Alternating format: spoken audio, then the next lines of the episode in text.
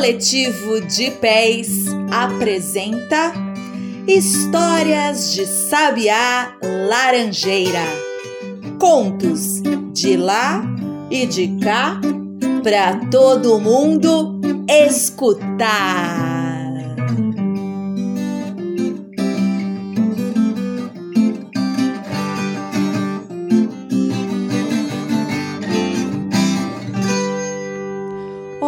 Da história.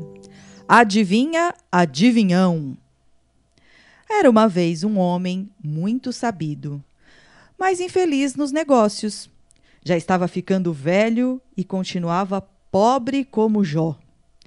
Pensou muito em melhorar sua vida e resolveu sair pelo mundo dizendo-se adivinhão. Dito e feito, arrumou uma trouxa com a roupa e largou-se. Depois de muito andar, chegou ao palácio de um rei e pediu licença para dormir. Quando estava jantando, o rei lhe disse que o palácio estava cheio de ladrões astuciosos. Vai o homem e se oferece para descobrir tudo, ficando um mês naquela beleza. O rei aceitou. No outro dia, o homem passou do bom e do melhor e não descobriu coisa nenhuma. Na hora de jantar, quando o criado trazia o café, o adivinho exclamou, referindo-se ao dia que passara: Um está visto. O criado ficou branco de medo, porque era justamente um dos larápios. No dia seguinte, veio outro criado ao anoitecer, e o adivinhão repetiu: O segundo está aqui. O criado, também gatuno, empalideceu e atirou-se de joelhos, confessando tudo e dando o nome do terceiro cúmplice. Foram presos, e o rei ficou satisfeito com as habilidades do adivinho.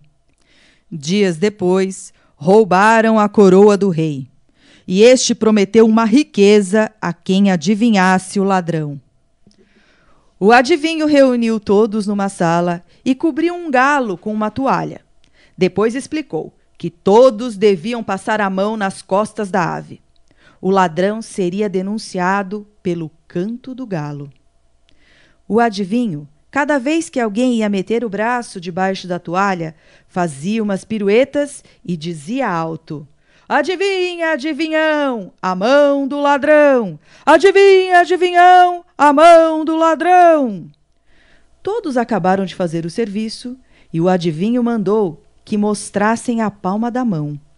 Dois homens estavam com as mãos limpas e os demais sujos de fuligem.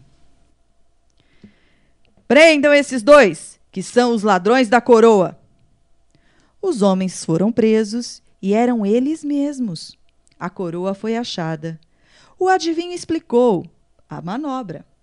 O galo estava coberto de queimado de panela emporcalhando a mão de quem lhe tocasse nas costas. Os dois ladrões não quiseram arriscar a sorte e, por isso, fingiram apenas fazer o combinado, ficando com as mãos limpas. O rei deu muito dinheiro ao adivinhão e este voltou rico para sua terra. Essa versão foi registrada por Luiz da Câmara Cascudo e está no livro Faz de Conto, uma coletânea de contos para as crianças, da editora Global.